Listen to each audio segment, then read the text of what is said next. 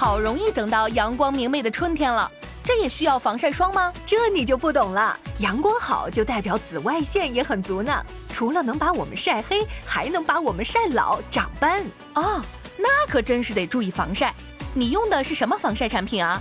兰蔻小白管防晒乳，防晒亲测不错，五十倍防晒，PA 四个加号，不仅日常能用，爬山旅行都可以用，哪怕留着夏天用也没问题。我试用一下，嗯，它的质地非常轻薄，涂在脸上特别的清爽，不拔干，不厚重，不闷痘，还不会假白。现在到微信公众号“山东交通广播”，回复“秒杀”五十毫升的大容量，旗舰店六百多，今天只要二百二十八，也太优惠了！我马上去微信公众号“山东交通广播”，回复“秒杀”下单购买。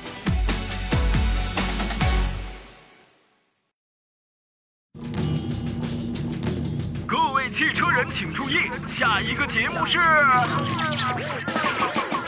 选车买车不迷茫，专业帮你来参详，买车砍价帮优惠，回家老婆一顿赏。老公，老公，你真棒！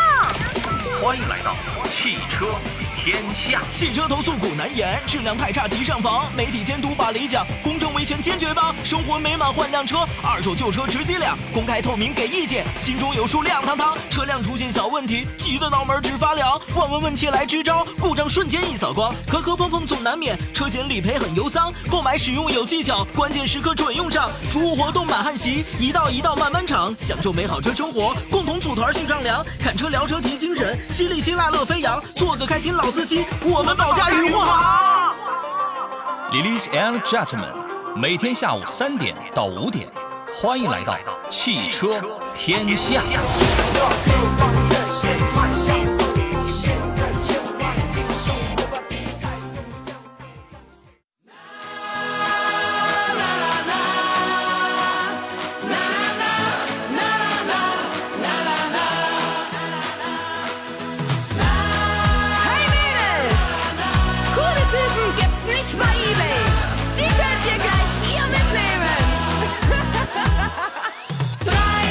来，下午好，诸位，现在是星期一下午的十五点零三分，欢迎收听山东交通广播，在每天下午的三点到五点为您准时直播的专业汽车节目《汽车天下》，我是杨洋。刚才在视频直播间里有老朋友说，这耳机一戴啊，就来了这个精神状态。对，每天下午这个时间啊，甭管你个人的状态是怎么样的啊，但是咱们讲，你要有职业精神，一到了这个音乐刚一响起来的时候，你就不是你了，你就是你弟弟了啊。上个礼拜四开始呢，我出差了几天啊，今天重新回归节目，呃，新一个礼拜的工作呢，咱们又算是开始了。两天以后，咱们就该跨入三月份了啊。俗话说，烟花三月下扬州泡面，意思是意思是什么呢？是希望我们每个人都有一个好胃口啊，所以祝你胃口好，身体好。今天下午两个钟头啊，我们全程解答各位在选车、买车方面遇到了种种问题。啊，比如说是怎么去怎么去挑、怎么去选，拿不定主意的了，还有想了解一些车型的优点跟缺点的。啊，关注近期上市新车的，还有山东省内各地想请我们节目请我帮忙来优惠买车的，我都在节目跟前等待诸位啊。每天下午的三点到五点，这档节目呢将为你提供跟汽车相关的全方位的服务，涵盖什么新车对比。啊、优惠买车、汽车维权、汽车投诉啊、维修保养、二手车、车险理赔等等多个方面，欢迎你在新一年里持续关注。直播间此刻两路热线已经开通了，号码分别是零五三幺八二九二六零六零或零五三幺八二九二七零七零啊，任选其一，直抒胸臆。另外呢，也可以在山东交通广播的微信公众号里面此刻来收听、收看到现在的音视频的双直播，欢迎各位留言。呃，您还可以在这个微信平台上发送“天下”两个字啊，可以加入到我们节目的微信车友群当中去。此刻也开通了抖音直播，各位请搜索“杨洋砍车”，第一个“杨”是木字旁，第二个“杨”是提手旁，单人旁，砍大山的砍。呃，喜马拉雅音频平台也可以搜这四个字来回听我们绿色版物无广告版的这个节目啊。今天做赏宾呢是来自济南品家二手车的石占平石老师，你好，腿哥，哎，杨洋好，各位车友好。你不准备先来一嗓子这个春天里吗？来阳光明媚是吧？来，就是没让诗朗诵，让歌咏，是吧？这三月的气息向你扑来啊！身为一个生活在济南的人儿，这个时候可以说是一年到头最舒服的季节了。你认为呢？对你这个已经下扬州了，我这个还在还没出门呢啊。我下什么扬州啊？我就下了碗扬州泡面，你知道吗？啊，俗话说，最是一年春好处，绝胜烟柳满柳布啊。柳布啊，就是世界闻名的美丽之处啊。我跟大家来介绍一下啊。所以呢，他告诉我们要珍惜当下，在春光当中努力的奔跑。尤其是像生活在济南的人儿，你会发现一年到头啊，舒服的这个月份可能就这么一个两个月啊，真不怕大家这个觉得非常奇怪。济南欢迎你啊！咱们今天节目一开始先说几款车型，稍后来回复大家的这个问题啊。呃，日前呢，梅赛德斯奔驰正式发布了新一代 E 级的内饰的官图。这个车呢，它用了跟奔驰的 EQS 风格非常接近的 M Box 那个 Super Screen 三屏中控台。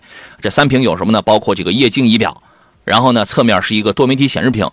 副驾驶的前边是一个乘客侧显示屏，那么这个新 E 啊是计划在今年春季全球首发亮相之后呢，国产国产车型也将迎来换代啊。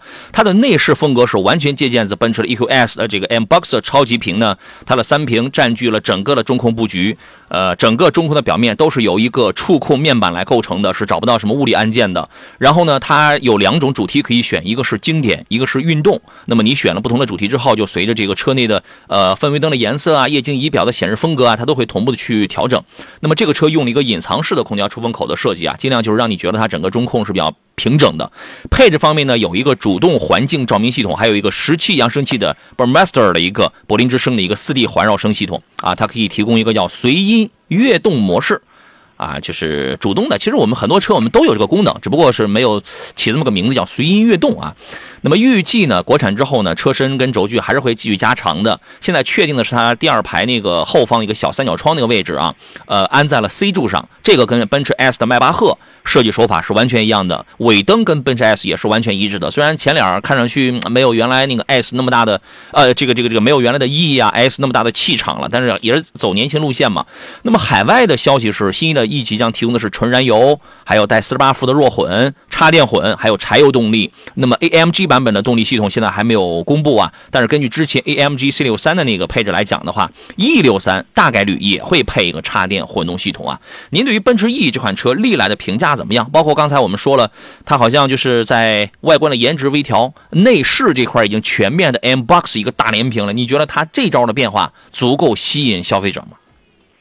啊，那个奔驰 E 从这几年来看呢，我觉得还是一个中端、中高端这个商务车的非常重要的一款车型了，是吧？啊，是这款车型啊，应该本身的话，你像包括 E 三版啊，这么新人版本的话，还是现在被很多人主要我觉得还是一些工商务啊，用车会为主这种情况。本身我觉得一个品牌的这个奔驰的一个品牌价值啊，另外的话就是整个车的这种所谓科技感、豪华度的话，都是它的这种所谓特点啊，这种情况。当然，我们说新的这种车型的话，肯定做这种改进。但是我觉得现在很多车型的话，可能，呃，或多或少，我觉得都像这种新能源的车这种方式是靠近。本身你像奔驰，它自己也做新能源车嘛，是吧？啊，那我觉得可能现在燃油车的话，包括内饰的一些仪表的风格，我觉得可能像这个新能源的这种打拼啊去靠近，是吧？这个我觉得可能是也是一个必然的一个趋势，这种情况，嗯。改的确实也越来越新能源化了啊！这个车今年马上就要上市了，所以说呢，原来我们印象当中的那个商务派，现在已经越来越年轻态了啊！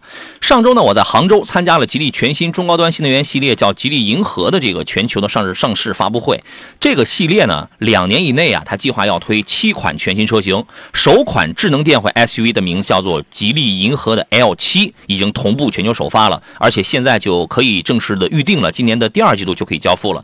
呃，除此以外呢，在发布会上，吉利还发布了叫神盾电池安全系统，还有还发布了叫雷神电混八八四八啊，这听上去像是一个手机的名字。还有一个是什么呢？就是发布了一个全新的汽车操作系统，叫做银河 NOS 啊等等。我觉得这全套的吧，它都是一些呃挺有颠覆实力的新能源电气化的这种一些新的技术啊。然后发布会上展出了一个银河智能电动原型车，叫银河之光。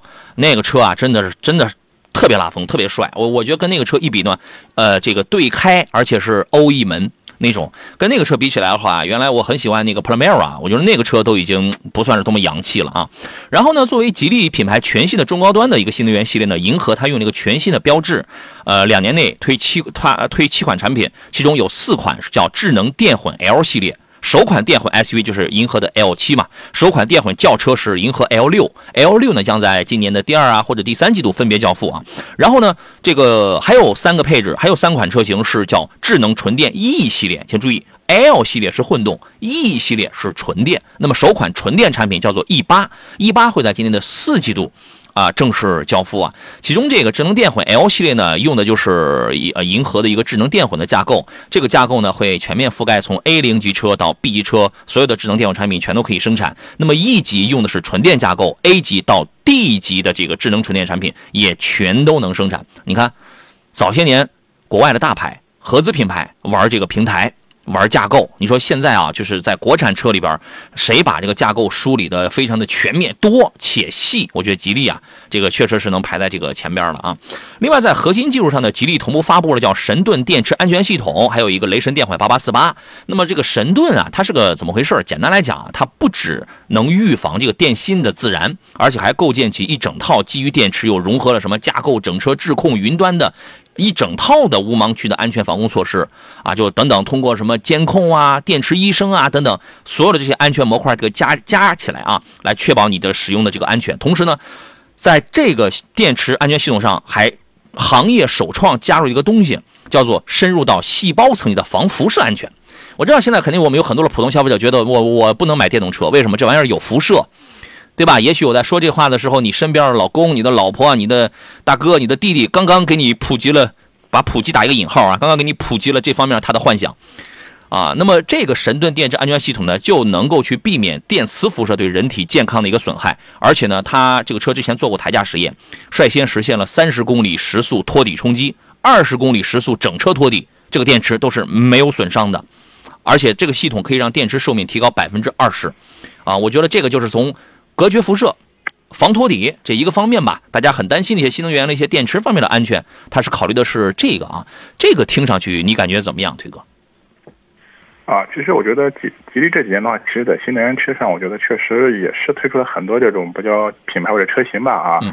包括这次我推出这个银河的这个叫中高端啊这样的一个一个品牌定位，其实我觉得，首先的话，吉利还是具备啊这样的一个实力的这种情况，但是可能从终端消费者这个。接触的包层面来说的话，确实我觉得吉利新能源这几年整体来说的话，还是缺一个非常能打的这样的一个品牌或者车型，是吧？这种情况啊，你可能我们知道的，你像几何呀、什么极客啊之类的，还有路特斯，好多这种都是吉利我们说相关新能源太多了，对吧？对，太多了啊。对，就它的这个品牌车型太太太多了，包括这次做了一个银河系列，是吧？这种情况啊。光新能源你就数数瑞兰、枫叶、几何，吉利自己家里的，然后又什么，是吧？它每一个这个，我觉得它那就是一个航空母舰啊。它是个舰队啊，您觉得有这意思？所以的话，我觉得，嗯，我个人觉得还是我们说吉利的话，起码在新能源市场上，它有它的这种所谓技术储备或者它技术特长和技术优势的这种情况啊。嗯。但关键呢，我觉得还是要核心要打造一款爆款产品啊，这个还是非常关键的啊。是。否则的话，你这么多品牌和这么多车型，真正没有哪一款被消费者或我们说印象深刻或被消费者特别去接受的这么一款车型啊，光这么多的这么子品牌的话，我觉得可能。这个可能也不是一个长久之计啊。那我希望觉得，看来银河这个既然是一个中高端品牌嘛，而且它的整个车型服务非常丰富，是吧？啊，各个价位基本上都有这种情况啊。那希望我觉得可能，呃，吉利以后在这个品牌上，我觉得多。发力，它主打一些是这个爆款车型的话，我觉得会会好一些。它就是不单腿蹦，是吧？它不单腿蹦，你知道吗？啊，然后呢，刚才说那个还有个技术是发布的是雷神电混的八八四八，八八四八呢，主要是指的是这个新一代雷神电混引擎，叫做 B Plus。这个发动机创下了之前呃那个 BH 一幺五型号那个发动机是全球热效率最高的百分之四十三点三二。那么这个发动机经核使经有关部门的正式这个公证之后，它的热效率是百分之四十四点二六，这是目前所有量产车里的热效率巅峰，是最高的。而且呢，他们现在已经在验证一个产品，是下一阶段的热效率会突破百分之四十六，还是这个雷神电混，好吧？而且性能方面，八八四八还是用那个三档的变频电驱，而且是进行了一个进化啊。我们先进广告，回来之后咱们聊。来，各位，欢迎各位继续回到《汽车天下》新期的直播节目当中来，我是杨洋。刚才我们说到了那个雷神电混的八八四八啊，它依然用的是三档变频电驱啊，而且它优化了一下，它是全球首个实现了 P 一加 P 二双电机超频驱动的一个智能电驱啊，这两驱的综合功率达到了两百八十七千瓦，后续呢还会发布综合功率达到四百八十八千瓦的超级新的版本啊，所以所以它叫八八四八，你知道吗？呃，当呃当时呢，我记得在发布会现场，它有那个原型车嘛，原型车的那个。封顶大概就在那个呃 C 柱往上的那个位置上，因为吉利它是有自己的这个，它会研发这个无人机，你知道吗？然后那个车就是未来啊，是要从那个地方自动一键开一个槽，从里边飞一个无人机出来的。我不知道它是要撒农药啊，还是要探路啊？可能跟探路是有关系的吧。预计到二零二五年呢，吉利将完成七十二颗低轨道卫星组网，啊，届时呢，吉利银河智驾将实现一个全球无盲区的定位能力。所以说呢，作为我们来讲呢。可能看到了都是它某一款车型、某几款车型，但是实际上它是在布局，啊，它借助地面的这些个棋子啊，然后是天地联动，天地联动啊。那个 L 七的情况我就不跟大家去详细讲了，大家有兴趣的话可以去看一看。好像现在从这个，因为它是直营，包括那个经销商加入，呃，接下来在一些吉利的店头当中，大家应该也能陆续都见得到吧。啊，谢谢泰山迎客松啊，说杨老师好，嘉宾好，又听到了杨老师熟悉的声音了，谢谢您的节目，两位辛苦了，天干物燥，两位注意点儿，喝点水啊。腿哥是可以的，腿哥是可以喝水的，我在这里头我是没办法的啊。说几天没听到杨老师的声音了，像是很久很久了。对我上周周四、周四周五，然后出了出了两天差啊，所以说呢，星期五咱们就没做这个投诉啊，然后周末回来的。啊，我星期五就回来了，然后这个今天咱们又开始了啊，所以今天大家遇到了这个选车呀、买车的问题，这是我们今天周一节目要解决的这个主菜啊。来，从现在开始回复到大家选车、买车问题，遇到了问题的话，您可以拨打我们直播间电话零五三幺八二九二六零六零或零五三幺八二九二七零七零。另外呢，也可以给我来发微信，在山东交通广播的微信公众号里面直接来给我编发文字就可以了。呃，发微信的话，把您这个问题啊怎么交代清楚一些，同时也可以在杨洋侃车的这个抖音直播间当中来进行提问留言啊。呃，猫了个咪！这位朋友说，媳妇儿看好了探歌和这个锋兰达呀，这俩车我觉得那还那肯定还是要买探歌呀。探歌无非就是加九十五号油，保养贵一点，那开起来那个底盘多连杆什么那，它那个质感啊，推背感，跟那个底盘的稳定性跟操控性，它这是锋兰达呃锋兰达那个悬架底盘，什么扭力梁、非独立后悬架根本就具备不了的啊。腿哥，您给他个建议。啊，两款车来说的话，我觉得可能锋兰达的话，在空间方面的话，能稍占点优势啊。另外的话，我们说锋兰达就是这个自吸嘛啊，这套这套东西了啊。对。虽然不是说特别先进嘛，但是整体的这个成熟稳定，还是这个经济性还是有有的这种情况啊。所以我觉得这个关键是啊，看关键是还是是你喜欢哪种风格了，是吧？你要是追求点驾驶乐趣的话，那我觉得探歌确实啊，这个驾乘感受会更好一点。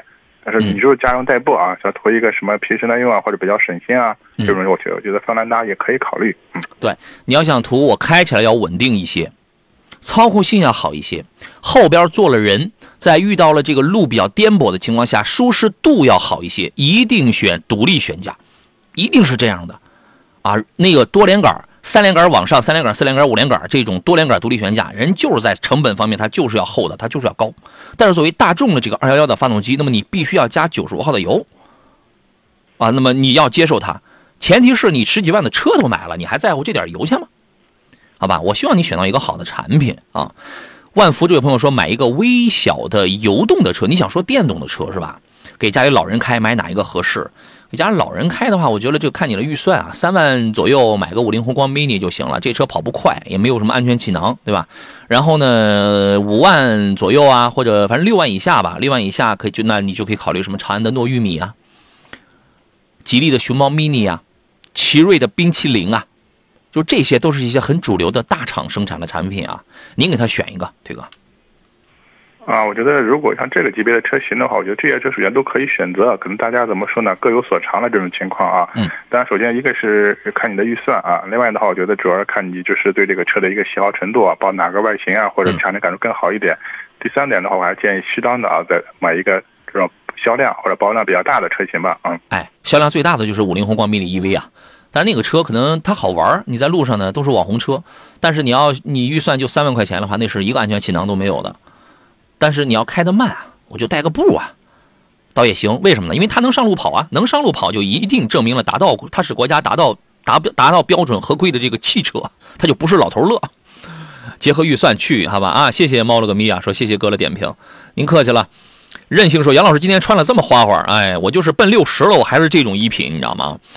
迪哥说老师逍客可以买吗？逍客可以买，呃，逍客腿哥是不是四月份还是五月份马上要出新款了吧？他该改款了，呃，我这方面消息了解不是特别准确啊，应该是要改了。逍客首先那个用了好多年的那个 V Motion 的那个前脸好像是改了，因为这点我我们从那个哪儿，从那个新款的这个 Altima 上我们能看出来，对吧？还有什么排量变没变？我忘了，我忘了。但是它到要改款的时候，那么现款来讲的话，您觉得性价比高不高？可不可以买？有什么优点跟缺点呢？呃，现款来说的话，因为这个逍客来说的话，可能这个级别的话，就是我们说，其实它是一个比较。呃，偏紧凑的这样一款紧凑型车了，这种情况，它可能比那种小型 SUV 可能空间方面更有优势一点啊。是。另外，包括它的整个我们说的话，可能动力也好，包括悬挂也好，各方面还算不错的这么一款车型。嗯。应该是主打性价比的这么一款车吧啊。所以这款目前我觉得，如果作为一个日常家用代步的话，我觉得这款车还是可以可以考虑啊这种情况。至于说改款以后的话有哪些变化的话，那这个我觉得你肯定关注一下这个新款车。另外，可能改款以后，很多车型都是啊，改款以后可能新款。可能价格就没有太多优惠了，是吧？可能啊，这种情况啊，好吧，这个你可以比较一下，你提前上百度啊，你查一查，你看新款有什么变化，这变化完了之后对你来说有没有吸引力？你是资金充裕型，还是想性价比，想追求性价比高型，是吧？这个，但是石老师刚才这个说的对，你新款上来之后，短期内肯定不会有现款优惠这么好几万了，优惠这么大。你看逍客的底盘就要比锋兰达什么他们的底盘就要好。这个我们说过很多次了。那至于网上有人会说啊，它 CVT 有问题，那么你得知道它的 CVT 在什么情况下有问题，因为它销量太大了。一般这种销量很大的车爆出一些问题来，这个实属正常。销量很少的车，如果说它还能爆出大批量的问题来，那真是见了鬼了，对吧？那么它的 CVT 通常会在什么样情况下可能会出问题呢？推哥，您给介绍介绍。啊，我们经常说的，可能 CVT 的它的优势的话，我们这它主要就是一个是平顺啊，另外一个燃油经济性会比较好一些。但是可能它的劣势的话，往往就是我们说的话，就是它的这种扭矩输出方面，就是我们经常说的，可能长时间的这种爬坡啊，或者一些这种突然那种急加速啊，这时候的话，可能它整体的话，在这个扭矩输出方面的承受力会差一点，往往会进入一个热保护的一个状态，是吧？啊，是。那我觉得考虑是你这个车后期的使用的话，是不是会这种场景会比较多一些啊？是不是经常需要这种爬坡啊？嗯，或者经常可能需要。需要急加速啊，是吧？这种情况啊，这样啊，好吧。或者我们说在一些烂路啊，可能到这个路况不是很好，跟经常可能坑坑洼洼，可能是这种情况的话，我觉得这种情况呢，确实 CVT 的这种承受能力会差一点啊。对，如果你不是这种情况的话，那就无所谓了，对吧？对对对，嗯。哎，你家用代步这个车是没有问题的啊。一切随缘问杨老师想入手帕萨特，不知道是入手二八零还是三三零，入手哪个配置啊？谢谢。你要让我来推荐的话，我觉得最好的是那个贵的三八零，三八零不带 GPF，三三零带 GPF。对吧？那么二八零呢？你看有很多的网约车司机他在开一点四 T 的二八零，一百五十匹，不是不能用，但是前提是分人。有的人觉得我完全够用，但有的人就觉得它不够用。差别在哪儿呢？在于每个人的情况不一样。所以二八零你要自己要去试一试啊！你比如说过两天天就暖和了，你该开空调了，然后你带上你的家人。我经常讲什么是科学的试驾，摸这个车的一个上限跟一个下限。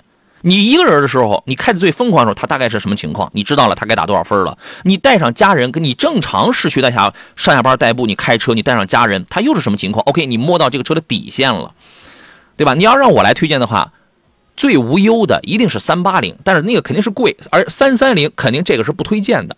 OK。萝卜白菜橙子说：“杨哥，四十裸车啊，买 A 六、宝马五跟奔驰 E 选哪个好一些？商务兼顾家用，偶尔家用用着更省心一些。这仨车谈不上什么省省不省心啊。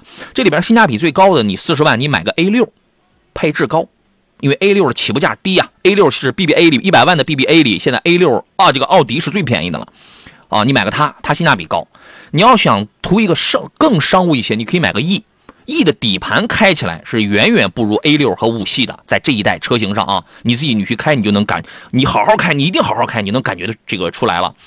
然后呢，这里边底盘跟操控跟舒适结合了最好的是五，但是五今年上半年也要，哦不不错了，五真正大家见到见到上市之后的改款车，我估计得到明年了吧？它应该是今年下半年，下半年会改款会亮相。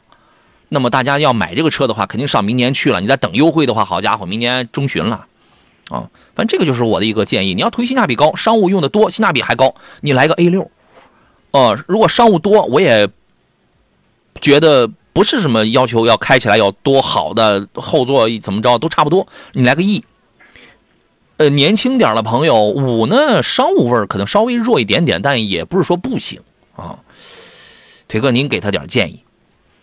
啊，确实，我们说就这个预算是四十万左右的话啊，那我觉得你可能买到这个车的最起码性价比，或者我们说这个价格到买到车的话，可能还是这个奥迪 A 六啊，我觉得它的这个最起码这个性能和配置会更丰富一点啊，甚至我觉得可能这个预算的话，也差不多就可能能买到四驱的车型了啊，这种情况啊，确实 A 六的性价比最高的啊，就是冲着那个去的啊。对，而且整个整体 A 六这款车的话，都包括现在来说的话，它是定位相当于说就是一款工商务用车是吧啊，嗯这样这样的一个定位。呃，相对说五系的话，我们不是经常说这款车啊一加一商。嗯现在整体来说，这款车我觉得调教的话，也不像过去说主要宝马就是一个运动操控是吧？其实这款车我觉得舒适度方面的话，也做了相应的这种这种调整吧，这种情况，包括后排的这种储能舒适度也是不错的啊。嗯，所以这款车一加一商没问题。那这里面可能说到这个性价比，我可能我觉得，呃，方面的话，可能这个奔驰 E 的话，因为它的这个，我觉得可能包括价格各个方面的话，或同同同价位的话，可能我觉得它的这个配置方面可能稍微更差一点。这种情况，就是奔驰的性价比不是特别好。另外，包括杨洋也说了，可能具体的一些产品感受方面的话，那我觉得可能就是奔驰 E 的，它主要主打的一个是科技感和豪华度这方面是它的一个优势啊。但整体的这种舒适度各个方面的话，我觉得可能确实还是一般。这三款车里面并不是特别突出的，嗯。这一代 E 级的底盘开起来很有松散的感觉啊。当然，刚才我节目一开始也说了，今年的应该是四月份左右，新款的奔驰 E 要这个出来了，整个都换成 M Box 那个，是吧？就是那个 Super Screen 的那个三连屏了。就跟那个 EQS 那个新能源车是一样的，我不知道你喜不喜欢。你要是很喜欢，如果这个内饰一出来的话，我那我觉得，因为宝马不会给你看，宝马顶多就换一个 ID 八的那个双联屏，曲面双联屏。奔驰那个内饰很成熟，它也短暂短期它不会给你改的。所以相比而言，如果你偏年轻，你很喜欢那种 M Box 那种三连屏，哇，那然后那个那个挡把区域还冷大的，就是那个科技感的话，那那个车你是可以关注了，对吧？你可以等了。继续来看大家选车买车问题，艾特这位网友发了一个微信，他说特斯拉的后驱标行和四驱长续航选哪一个？看你啊，这个东西啊，第一是差价是五万块，第二配置上没差太多，性能上差不到两秒，价格差五万块。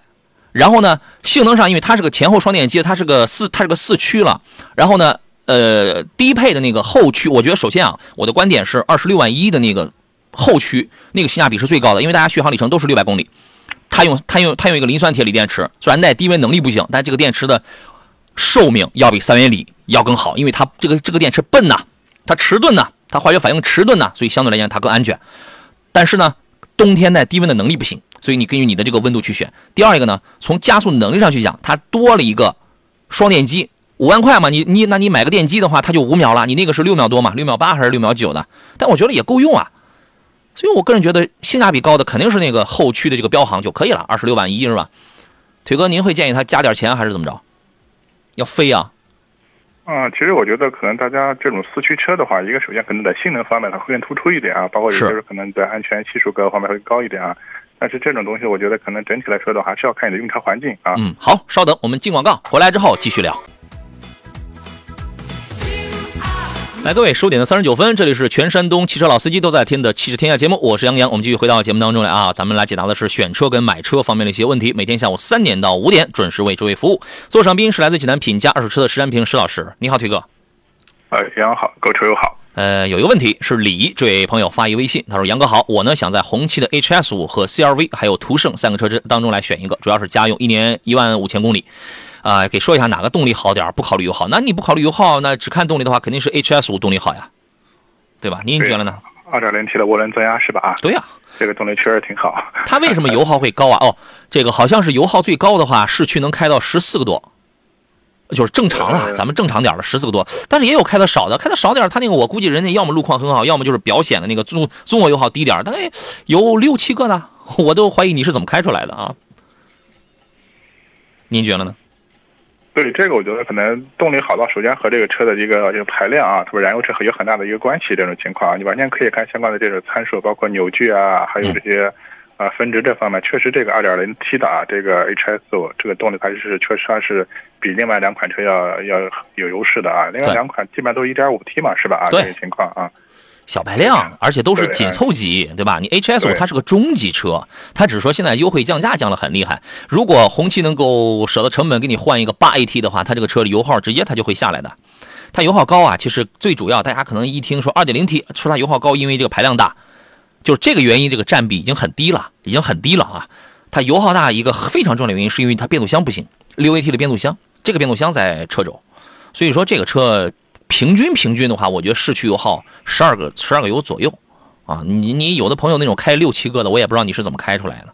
你觉得这个油耗行吗？嗯，差不多，我觉得跟这款车，因为我觉得朋友的话，可能包括市区开的话，可能都在十升以上啊，这种情况。包括我觉得可能跑高速，可能我觉得大体的话八九个油差不多。但你要说六、六个多油，这个我就确实没有碰到过啊。对我很我很我很怀疑，关键人家有图有真相，人家拍的，你知道吗？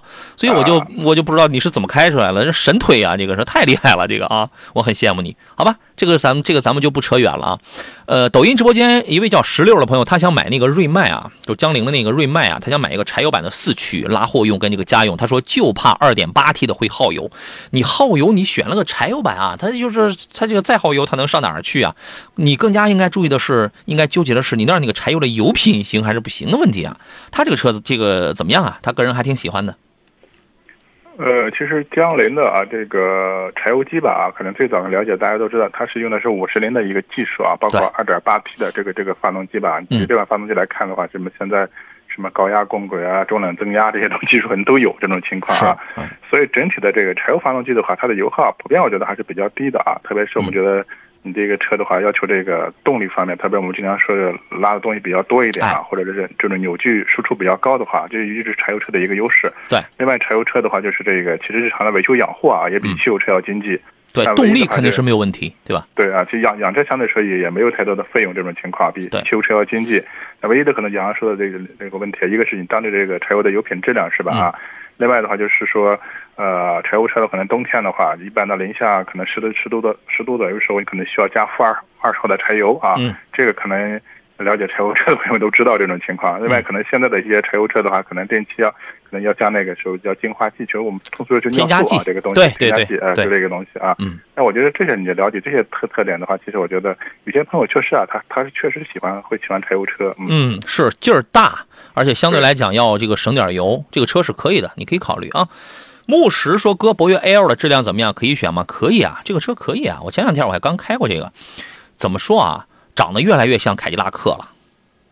就是现在啊，你我觉得我我就快傻傻分不清楚一个凯迪，就是尤其到了晚上亮车灯的那一瞬间，比如说全黑乎乎的啊，然后它就亮了一个 LED 的，那沿着舱盖它有一圈灯带嘛，然后就直接就是下来，我你会越来越分不清哪个车是奔腾，哪个车是凯迪拉克，哪个车是长安，哪个车是博越 L，它们太相近了，太相近了。这个车我为什么讲它是可以买的？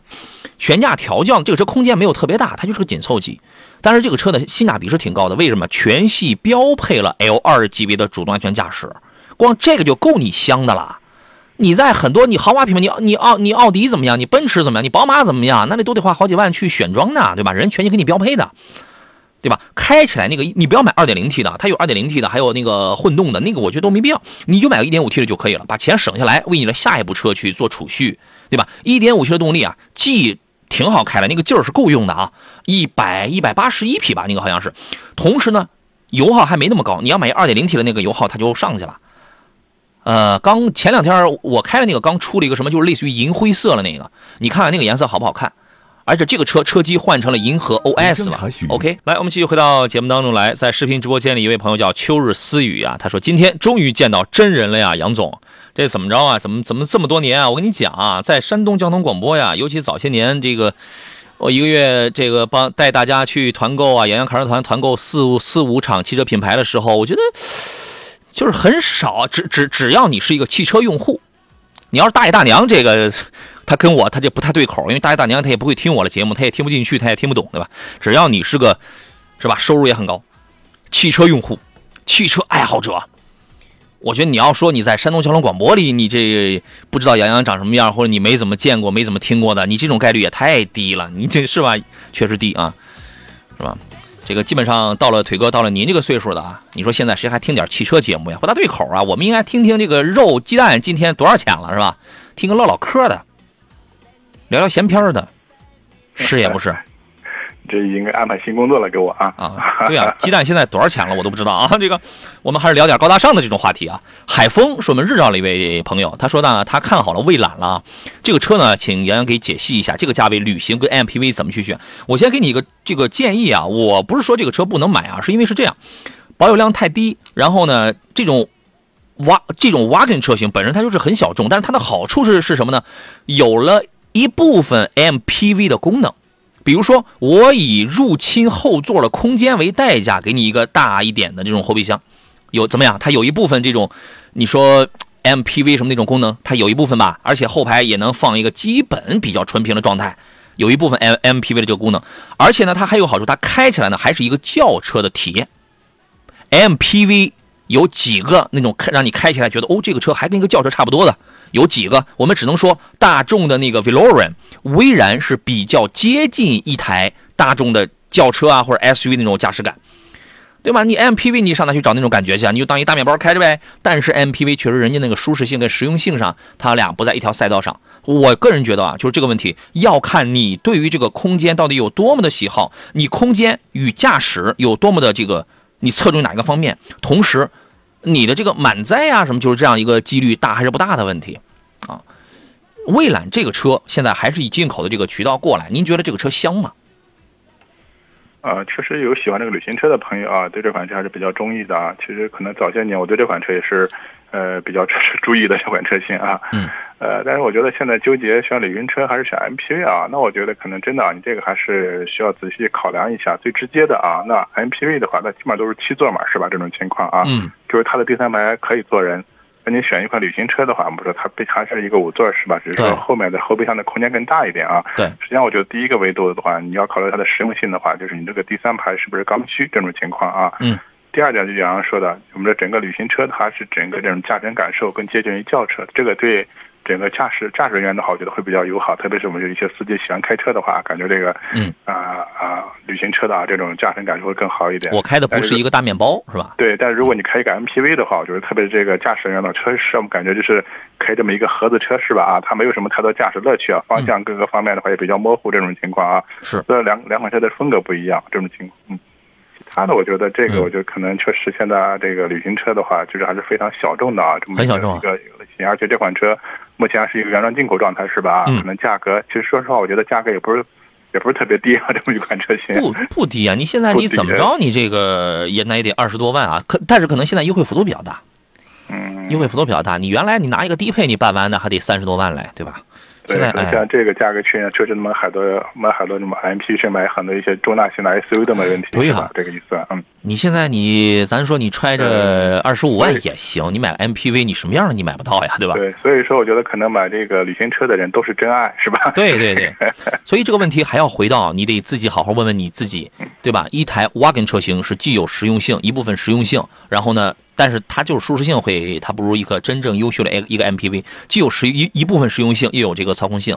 那么如果你是经常满载，或者你非常专注于这个舒适性的话，那肯定是 MPV 啊。你你二十多万 MPV 是很舒服的，好吧？那那就这样了啊。下问的是啊，十六问的是几月份买那个什么？几月份买那个五十铃皮卡会好一些啊？还是那个瑞迈是吧？异地买车会好吗？这个五十铃的皮卡，我觉得这个就不存在什么几月份买了，你就找一个淡季去就行了。反正他们每天的日子过也也都不好过呀，天天都是淡季啊。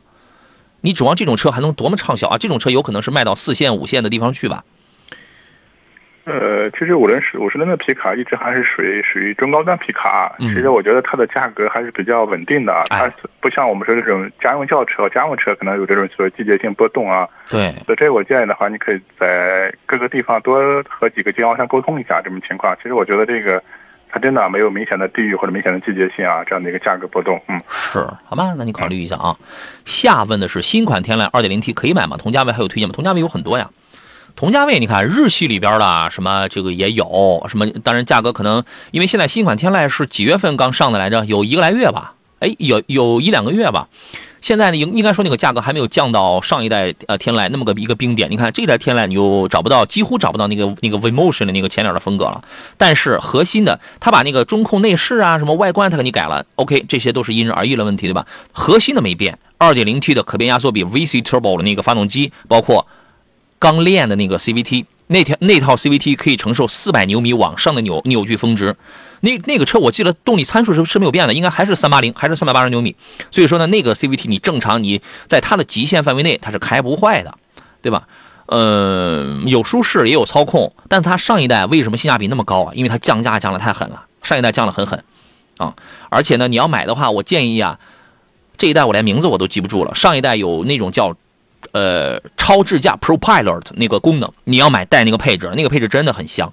我曾经我从济南市区到长清去回，那一路上我几乎就不用碰方向盘，它是每隔三十秒它滴滴，它滴滴 哈，你是需要去去稍微摸捏一下那个方向盘，电容式的嘛，就完事儿了。我想表达的就是说，它在这种中高速的这种情况下，它的这个处理啊还是比较比较稳定的，比较科学的。当然仅仅是辅助啊，同价位有很多啊，德系的什么这个也都有，看你干什么用，有偏商务的，有偏个人家用的。如果说动力操控的话，这个车是 OK 的啊。石榴还在怎么还在纠结啊？说有人说汽贸里卖的会有优惠，但也是那个四 S 店提的车啊。你这种你拉倒吧。你说你就买一个皮卡，价位本身就比较低了，你还硬要去找一个汽贸，出了事儿怎么办呢？他从四 S 店里去提车，但是出了事儿他给你管吗？你买的可不是一根棒棒糖啊，你买的不是一件一百块钱的衣服啊，或者五块钱的俩馒头啊。你买的是个大宗商品啊，麻烦还是选择正规行货，还是选择正规的？什么是四 S？你先搞清楚，正规的服务出了问题，四 S 他都跟你扯淡呢，他都跟你扯皮呢。你看，从这种汽贸，我跟他，我再次跟大家说啊，网络时代一定不要啊，扒拉个抖音，从网上就去买二手车了，就去买新车了。我觉得真的不要。你要真想省钱的话，你把钱留下来，你存到银行去，好吧？就这样。还有朋友说，杨老师，威兰达跟 CRV 怎么去选？广汽丰田的车在我们节目当中不予推荐，为什么呢？因为，呃，从从从上周我们节目接到了那个丰田广汽丰田威兰达的那个投诉来看的话，呃，车机有非常严重的问题，卡顿、黑屏、花屏、导航不准，而且把你当韭菜收割你流量费。那么厂家对于这个事儿心知肚明，而且给大量，而且这个不是一个两个的车主的问题啊，他花了四十万了。落地四十万买了那个至尊版，连个 CarPlay 这都没有！你让我们开七八万车的十万块钱的车的这个车主怎么怎么怎么那个笑话你啊？你是韭菜啊，对吧？你还得花钱，一年七百八，一年两百两百四还是两百还是两百七的？那么厂家在这个问题上的反应速度跟这个处理方式，我们明天节目全省直播，我们继续来说这个事儿啊！真的是不敢恭维，你知道吗？为什么？就是你们惯的，朋友们，就是你们惯的。你们是你们非要揣着四十万去买汉兰达呀？我是真不想说什么，你们真是有俩钱不知道该怎么去花了，是吧？四十万去买这个东西，然后呢，所以你们就只能打掉牙打掉牙往自己肚子里咽嘛。所以广汽丰田在这个问题上处理不好，那么它旗下的所有车型，在山东交通广播在杨洋的节目当中都会不予推荐的。什么时候给我们投诉的听众把问题处理好了，我们不仅不推荐，而且还要反复的去曝光它这个东西。对吧？你看有朋友说，关键还加价买丰田，你们就是有的朋友他膝盖是软的呀。我那天我说了，有有的国产车，你们天天说这个车机不行，那个车机不行，我怎么也没听见你们骂呀？这个丰田这个车机不行啊，因为你们膝盖是软的嘛。有意思，真有意思。嗯，喜乐说巨喜欢杨洋一针见血的评论，每天都是淡季啊。对你对有的车来讲，它不就是每天都是淡季吗？啊，乘风破浪说老师好，请评价一下博越叉怎么样？博越 X 这个车我开过。动力操控很好，因为它博越 X 呢，我我记得是一点八 T 的，它的悬架调教比普通版的博越调教的更硬，而且这个车前脸是 X 对吧？舱内也是 X，然后就是很运动，但这个车有什么缺点？油耗大，油耗高，就这样呀，它就油耗高呀。你要是想玩那是行的呀，但你要想过日子的话，我觉得我忘了我开那个车油耗是多少了，因为我开过好几年了吧？得是不是也得一两年了？而且这个车的销量其实是你如果是过日子的话啊，我个人觉得买 1.5T 的博越 L 就行，别飙车，是吧？腿哥，您对于这个车看好吗？呃，目前其实博越我们当时来说的话，可能我们说经常和这个长安的七五 P，还有哈弗 H 放在比较啊，整体来说的话，可能它的这个销量一直不是特别突出，但整车我觉得品控啊，各个包括做工用料方面一直还是不错的啊，这种情况啊。其实现在我觉得可能喜欢博越这个系列车型的话，我真的还是比较推荐你出的这个博越 L 的啊，因为毕竟这种豪华车型嘛，整体我觉得可能呃，外观、内饰、颜值各个综合方面来说，这款还是这个产品力还是不错的。现在可真的可以重点看看这个博越 L。嗯，是你如果嫌博越 L 小了，排量也小了，车身也小了，我就要玩是吧？那博越叉这个车是可以的，好吧？宇安说：“哥，我的 A4L 现在跑了五千公里啊，前两天去保养，现在打电话跟我说离合器噪音有点大，需要更换，这个正常吗？”你是保养的时候你不在现场呀？他是怎么觉得你那个离合器噪音有点大？仅仅是噪音大，他要给你免费更换一个离合器吗？这个这个这个事儿，我怎么觉得怎么有点玄乎呢？您的意见呢，腿哥？嗯，既然我觉得已经是自己的车了，这个问题还有必要去深究一下啊。我觉得建议去这个 4S 店啊，当然是你自己去试一下啊。这种情况，包括说这个离合器噪音大，你包括在之前开车过程中的话，你有没有发现这个情况啊？嗯。觉得还有必要去确认一下这种情况。那如果确实有问题的话啊，那我觉得这个东西该换还是要换，是吧？这种情况，你毕竟一个新车嘛，这种相当于就出现问题或者毛病了，这种情况，首先你要把这个问题搞清楚，确定了确实有这个问题，是吧？嗯，对，这个我们判断你这个属于是他侵犯了你合法权益啦，或者说产品质量娘胎里带了有问题了，我们是要有一些条条框框。你比如说你的时间、你的里程，我们是要有这样一条条框框，而。除了条条框框之外，我们要拿到了一个根本性的一个判断的一个原因、一个标准、一个砝码是什么呢？就是它到底是是不是是不是有问题，或者说它是什么问题导致了这个这个东西？你得先自己，你得先知道，你不能说他觉得你你离合器噪音大，他就给你换。你是不是得先弄清楚它离合器声音为什么大，包括它这个声音大，它是什么问题、什么原因？对，最起码从这个车的描述来说，他之前是没发现这个问题，是四 S 店告诉他的是吧？啊，对啊，就你这个本人还是有必要去确认一下啊，到底是什么情况啊？啊，如果如果说人家这四 S 店人家做的真的就就这么负责任的话，那我们真是小人之心夺人君子之腹了，是不是啊？呃呃，说换了轩逸发动机的骐达能买吗？骐达换发动机了吗？原来轩逸是 H 二幺六型号发动机，它又换了吗？它换成什么样了？这个小车我们很久没有关注了。如果说还是用很成熟的这个技术的话，呃，如果换了一个，就是我的意思是，还是换了一个比较成熟的发动机的这个技术的话，那这个车可买可不买。可买呢，是因为现在两厢车的换了二手车，什么意思啊？哎呀，我最愁的是大家打字儿啊，你自己你自己有你自己的语言结构。但我听不懂，我最愁这个，麻烦您了，您辛苦一下，跟我再说一下啊。我们进入整点广告，十六点到十五点后一个小时，依然是山东交通广播的汽车天下，也依然是杨洋跟石老师在这儿坐镇为您服务。咱们稍事休息。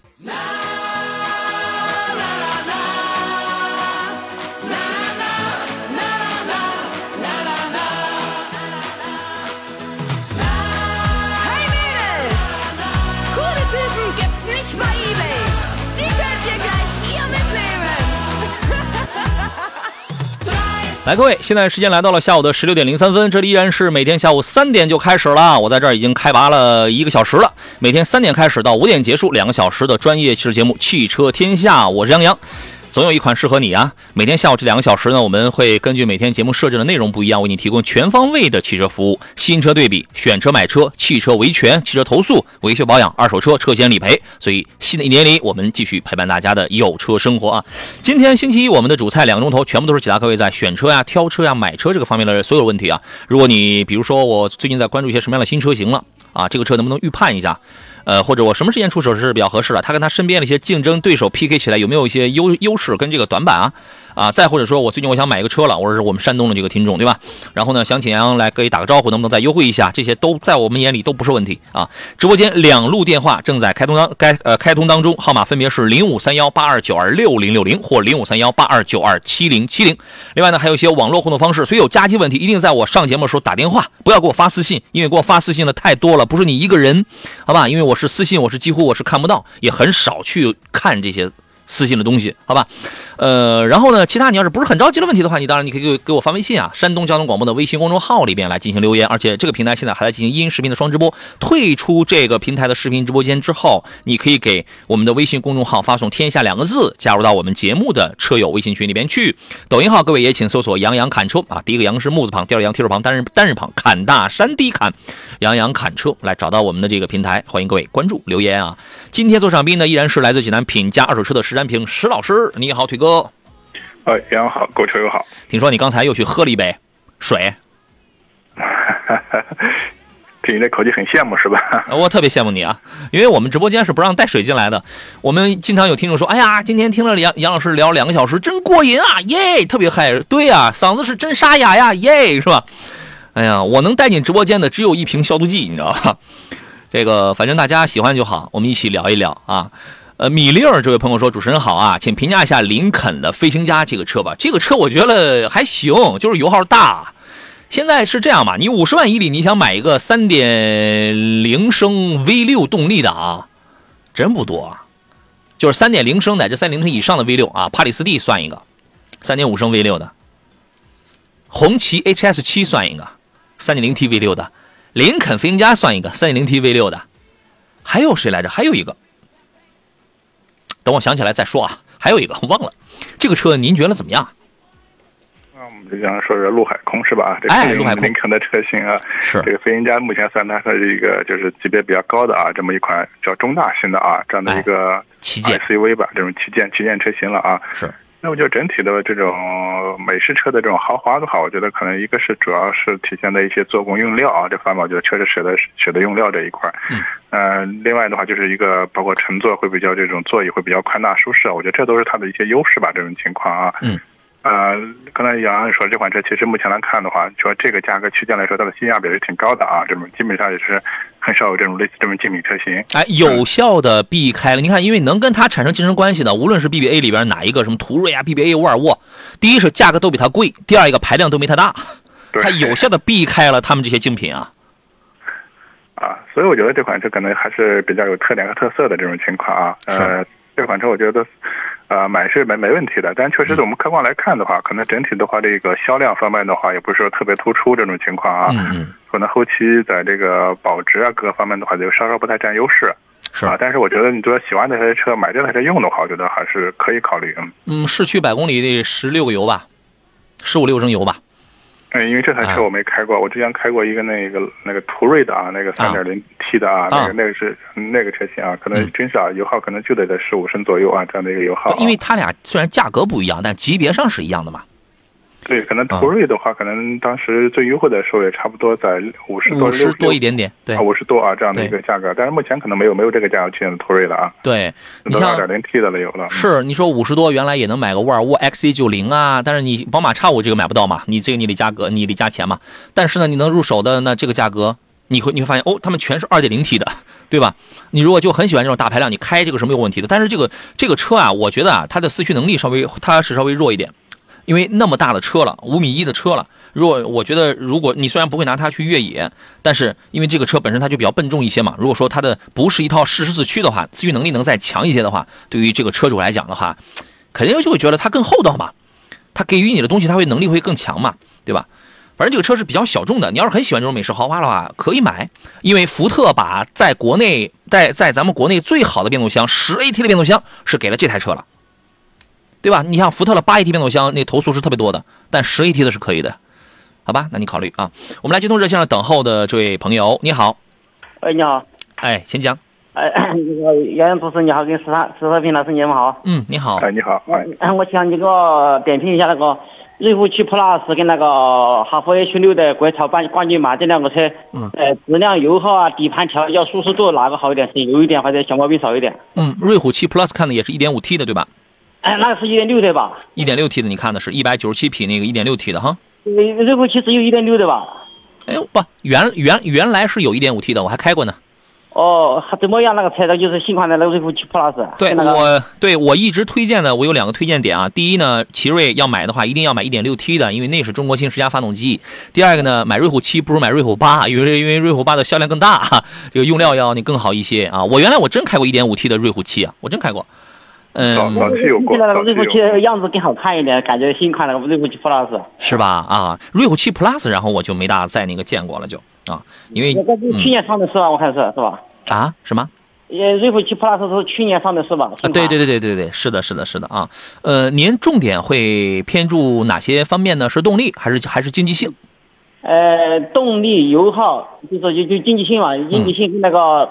那个整车质量跟那个底盘调教啊、舒适度啊，跟哈弗 H 六的国潮冠军版比的话，哪个好一点？都想要哈。来听听腿哥的建议。啊，其这个瑞虎七 Plus 啊和哈弗 H 六是吧？它对哈弗 H 六是就是哪一款？我没刚听呃，国潮冠军版也是一点五 T 的是吧？对，那是一点五的，就是那个一点五的，像他们说哈弗的油量挺大，是不是挺大哟？呃一点五 T 的油量是可以的，嗯，那个不算太高。因为瑞？虎瑞虎七这个 Plus 这款车我我没有实际开过啊，但是那个国潮冠军版的话，那款车我实际上是开过的。其实发现我觉得那款最起码的话，就是它的真实的这个呃，最起码就是内饰的一些做工用料方面做的还是非常不错的啊，就是那款车型啊。因为另外的话，其实这个哈弗的车型嘛，就是它这些动力或者变速箱的话，在很多车型都有所应用这种情况。一点五 T 的，我觉得目前这套动力系统啊比较成熟，油耗我觉得可能在这个级别里面也算是正常的一个油耗啊，没有说是特别突出这种情况啊。相对来说的话，我觉得动力方面的话，还还是这个奇瑞的啊一点六 T 这个动力会更好，而且好不少啊，好不少呢。对啊，油耗的话，其实我觉得应该是接近啊，不会说这个一点六 T 比这个一点五的能高多少油耗，对会比较接近这种情况。嗯，是油耗会比较接近。你如果呃你是有没有一个计划，打算几年之内可能就要换车？有这样的计划吗？嗯，怎么再开个最少可能开个五六年吧的。开个五六年，反正现在能告诉你的是，哈弗 H 六的这个保值率是要比瑞虎七是要高，而且要高很多。高我们朋友，哎，这个是要高很多。五六年的话，腿哥啊，如果开五六年去换车的话，差差距会很大吗？呃，差距不会太大啊，这主要就是你说这个情况，可几千块钱能瑞虎七啊，目前可能这个 Plus 刚刚上来，目前销量不是特别高，是吧？啊，对。但如果从保值来说的话，那可能瑞虎八的保值要比瑞虎七要好，最最起码它销量多这种情况啊。对，呃，底盘什么不会有什么太大的这个差距，只不过就是两个车它用的这个悬架的结构会这个不太一样，对吧？瑞虎八更好是吧？呃，什么？瑞虎八更好是吧？比瑞虎七是吧？哎，瑞虎八，我个人觉得从做工、从档次上，尤其是瑞虎八 Plus 啊，从这个舒适性啊，包括那个静音的那种，因为我原来我开那个瑞虎八的时候，我觉得那个车隔音比较差，但是后来开再开瑞虎八 Plus 的时候，我就觉得要好多了。啊，然后这俩车你要是追求动力，你刚才提到了动力，动力肯定是一点六 T 的那个发动机好。哦，对，但是配置你看一下啊，配置是不是那个冠军版的那个哈弗 H 六？我印象当中它的配置高啊。哦，我看那个有有什么全景天窗，嗯倒倒车那个后视镜下方那个功能是要多一点。啊，对我因因为为什么？因为冠军版的，因为国潮冠军版的这个配置也是非常值得推荐的，就是因为它价格配置都是挺丰富，都是比较合适的。对，就是它它那个一点五 T 的会不会小马拉大车的感觉？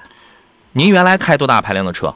我以前也开这个朗逸，也也朗逸车子，我准备给我闺女买一个，她也她喜欢买个越野车，我闺女她下半年上班了，哦，您这个车是给是给女儿买的？哎，我女儿买的，我女儿她。哎呀，你看这么重要的条件，你必须要先就得说出来。你给女儿买的话，我觉得你买瑞虎七 Plus，因为那个车比较洋气一些啊。哦，你要是开的话，我觉得 H 六还行冠。军版的 H 六是吧？我我给他那个推荐的那个，我来给他看那个车的，他他也喜欢卡车 H 六的，我闺女。她喜欢 H 六啊？呃，她讲那个这个好看的，他跟你这样说，我说那真的吗六五七，哎哎，我六五七 Plus 更漂亮，更好看的。他如果喜欢什么哈弗什么，他能接受这个风格的话，你可以让他去买什么，比如说哈弗的初恋、赤兔，哦，或者是大狗，哎，就是就是这样的。哈弗 H 六，我我个人觉得这个车就是给老爷们儿买的，你知道吗？呃，她我闺女喜欢，他也喜欢那个车，他说这个车可以，他说。啊，车车这个没问题。你要是女儿买的话，我觉得我们也不必说非常纠结啊，动力必须要得多好多好，对吧，腿哥？不不不是我我是在在我们老家，我们四川那边哦呃棒丘陵啊，我们那边的路要小车一点，又弯又陡，要动力要稍微要强一点好一点。嗯嗯嗯因为我开我那个朗逸回回我们老家，我现在不是在淄博周村嘛，嗯嗯，我开回老家有时候满载了拉上那个人啊，这个车就动力有点弱啊，那个朗逸一点五升的朗逸是吧？一点六的，一点我是啊，一点六的买的早，那那个动力肯定是不行的呀。这个没问题，这两个动力就没问题。动力好的肯定是那个瑞虎七。对，我看了是一百九十七匹，那个、嗯那个哈弗 H 六有一点五的那个会不会小马拉大车啊？这车女儿开我觉得没问题。没问题哈。对。哦，来，各位，我们继续回到节目当中来啊。刚才这位先生啊，这个得到了我们有朋友的这个表扬，说这个老师是练绕口令的吧？语速太快了，我的耳朵都跟不上他的这个节奏了。是啊，刚才还问了一个什么事儿来？我们继续回到节目当中。你好你好，你好。啊，刚才还问了一个说同价位差不多，还有什么别的推荐？适合女孩的是吧？对对对对对，因为同价位的，对。啊，适合女孩的，我我个人想到一个车，啊，要两个两个车，领克零六，哦，有点小啊，那个车呃，小小这个这个尺寸肯定是小了，但是它女孩嘛，对吧？领克零六那个小车开起来动力真不错，车小但开起来那底盘悬架很扎实哦，长安的 UNI-T 这个怎么样？哦，也不大，反正也小。经理提到，我觉得那样的话还，我觉得那个还可以的，那个吉利的那个叫叫缤越是吧？那个小车，那个小越野啊。，缤越，还你都嫌领克零六小了，你居然你凭什么能看上缤越？它俩一样的呀，它俩平台都是一样的。你看嘛，我就感觉哈，哎，可以。呃，缤越呀，它是这样，如果说你前边这个瑞这个瑞虎七跟哈弗 H 六，如果说在没有比较的情况下，你觉得它俩是可以的。但是如果你在开这一个这一项体育运动上，如果你比较的话，领克零六跟缤越的调教就比它俩都要硬。哦，车虽然小一点，但调教是很硬朗，开起来很扎实的。我感觉那个缤越那个车就是什么，我也不喜欢那个后桥是那扭力梁的不好，我还是感觉那个嗯，那个多连杆的跟那个那个什么 H 六那个后桥感觉要舒适一点。啊，H 六的后桥是双叉臂，那个瑞虎七是多连杆，对，多多连杆跟双叉臂哪个好一点？哪个舒服一点？都差不多。双叉臂一般用前悬用的多啊，用后用后悬这个用的要少一些，反正都差不多。反正嗯这个确实是挺舒服啊。哦哦哦。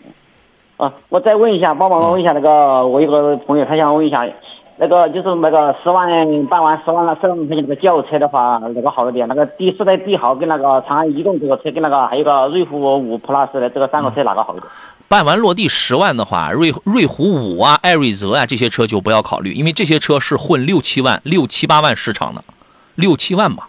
啊，就是小车嘛，就是三厢车嘛，就是帝豪可以吧？帝豪跟那个逸动。呃帝豪逸动这你对你要买一定是买市场表现是最好的呀，对吧？哦腿哥，你给他推荐一个啊，你是要那个自动挡是吧？自动挡吧？嗯，啊，那我觉得建议啊，就是在这个第四代帝豪和这个长安逸动之间啊，你去对比一下啊，我觉得啊，两款车包括整个呃驾乘感受啊、空间各个方面啊去配置对比一下啊，选一款就可以那样。的话跟油耗那样个对比。帝豪的油耗略低，因为它用的是多点电喷的发动机。然后呢，逸动的油耗稍微高一点吧，但是不会差太大啊。但是它动力好，为什么？无论是一点六升还是一点四 T，全部都是缸内直喷的技术。哇，它的动力比比帝豪的要好一点是吧？动力对。但是那你肯定要付出的就是养护成本啊，跟油耗啊，这个要稍微要多一点点。哦，可以就在这俩里边挑吧。啊，行行行，OK，那这样了啊，好了，再见。好好好，好好了，拜拜。哎，这语速确实很快啊。我们老听众记着男孩发微信说，他少说了一个字儿，打招呼说的是杨洋主持，应该是主持人啊。对，我在我在这个地方住不下，你知道吗？他是四川的吗？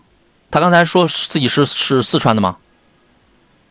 我啊，我没听清啊应该就是啊，差不多啊，四川贵州一带的朋友吧，应该是。哦，难怪这么巴适啊！这个啊，你看我们有听众说，感谢四川的车友信任我们山东交通广播汽车天下节目，祝您成功啊！因为他他他是这语这个语速太快了，我真没听清楚他是四川嘞啊。我们接通下一个下一位热线上等候的朋友，你好，哎，你好，杨老师。你好，欢迎您啊，那个我是之前那个想买 M 六的听众啊，老师。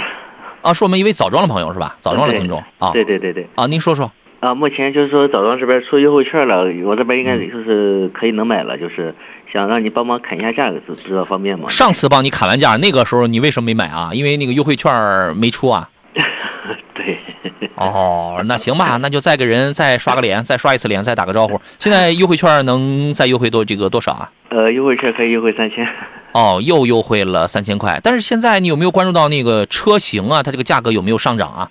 因为因为你当时你问的时候好像是春节前是这个是不是？哎，春节后，呃，春节后是二月初。二月初那个时候价格波动比较比较低一点是吧？呃，他是那时候是十一月份的车，有一辆现车，他着急卖，哦所以说价价格优惠大一点，就是。现在价格怎么样？又涨上去了吗？呃，价格指导价没有指没有没有没有变化，就是说如果得订车，就是优惠力度没有那么大了，就是。啊，优惠优惠是缩水了。啊，那那现在你要去订的车或者要买的车，应该不是之前十月份的那个车了，呃，对他那个车已经卖了。哦，是那个现款了。啊呃呃对啊啊已经卖了，就是说还得重新订，就是这样的。啊，我那我明白了。行，价格都谈过了，没有交钱是吧？嗯没有交钱。好嘞，那就这样，请导播来记录一下咱们这位先生的姓名、电话，呃，地方哪家 4S 店，销售顾问叫什么名儿，这个车价，呃，车是哪个车，车价是什么，把那个政策咱们记录清楚，好吧？老师，我还有一个、呃一个问题哈，就是这个是这个店，我换了一家店，就是这个店给嗯。嗯感就是没有售后，感觉嗯不是一个不是给人感觉不是太正规的样子。就是这种店，这种汽车销售公司，不知道就是说怎么样专业嘛，就是可以可以在这里买吗？你去的是 4S 店还是是类似于汽贸公司？我不确定是不是汽贸公司，但是是我在四 S 店不可能。能没有售后啊，四 S 店不可能没有那个售后的，一定从这个叫专柜啊，这个叫专柜，叫国行，叫行货，你一定要从这个地方买。哦，他说是给是在那个四 S 店是一家的，也得去那家店去保养售后啊，这这方面的就是你得落实清楚啊，啊，你这个是你的事儿啊，你得落实清楚啊。我因为我又不是你当地人，我怎么知道啊？对不对？嗯，这个的话，就是一般可以打下厂家的官方电话啊对一下当地对那有几家 4S 店是吧？这个是最准确的啊。啊他如果厂家没有一定从授权的话，它就不是店买 4S 店。啊嗯。四四 S 店当中这四个 S 除了一个 sale 一个销售之外，还有一个 service，还有一个服务呢。你你你从一个没有售后服务的地方你去买车啊，他现在告诉你说你可以到他们家去那个什么什么东西，这这个里边不大对啊，是这个是吧？是啊是啊是，呃，就是他说是给那个四 S 店就说是一家的嘛，然后就上那家去买去，然后这个店就是没你有落实一下，啊，行行嗯行，你落实一下吧。那就这样，你落实清楚了，你再来找我们，行，这个可以吗？行，这个就是说怎么落实，我不太嗯，就是不太懂这方面的。然后就是四 S 店给的每次价优惠大，就是说，你你你十几万的车都买了，嗯，他优惠再大，他能给你便宜两万吗？嗯不可以，对呀、你十几万的车都买了，你是你是为了逐眼前之小利而置自身于风险当中，你觉得划算吗？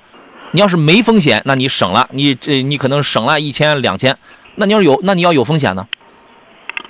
是是，这个风险是指的售后还是说是售后呀，售后？嗯，那如果说他说能去另一家，能去那家售后保养呢，那这种可以买吗？空口无空口无凭啊。啊，所以刚才石老师那个建议很好啊，你打个厂家四零零电话，你问一下哦他是不是他们正规四 S 店，行行行，我明白了。好吧嗯？很简单的问题啊。行行行，老师，我知道了。好嘞，好嘞，再见啊！好再见哈。哎，好嘞，再见！一定要慎重啊，这个自己落实清楚了。如果说你没有自己看好的 4S 店，然后呢，你也可以找我，我可以给你去安排，我让我请厂家来指定一个他们觉得不错的 4S 店，就你们当地的，去联系你，安排你去这个提车，优惠也都给到。如果你自己你去自己你这个这比较勤快啊，或者你自己你去比较，你最后你你定好了在哪个 4S 店，你同样你再来找我们，这个也都可以。但是给你的建议一定是诚恳的啊，从 4S 店里买啊。行，那我要落实完，明天您还上节目吗？那明天联系您。好，好嘞，再见。哎好好，再见，好，杨好嘞，老师。拜拜，好，再见啊嗯，拜拜啊。有时候你不要老听他们说啥啊。我们接通热线上等候的下一位朋友，你好，你好，杨老师。你好，欢迎您，请讲。呃，那个我最近想给我对象买个车，哦，祝贺你。呃，前两天也从你那个抖音直播间里跟你讨论了一下，哦。就是？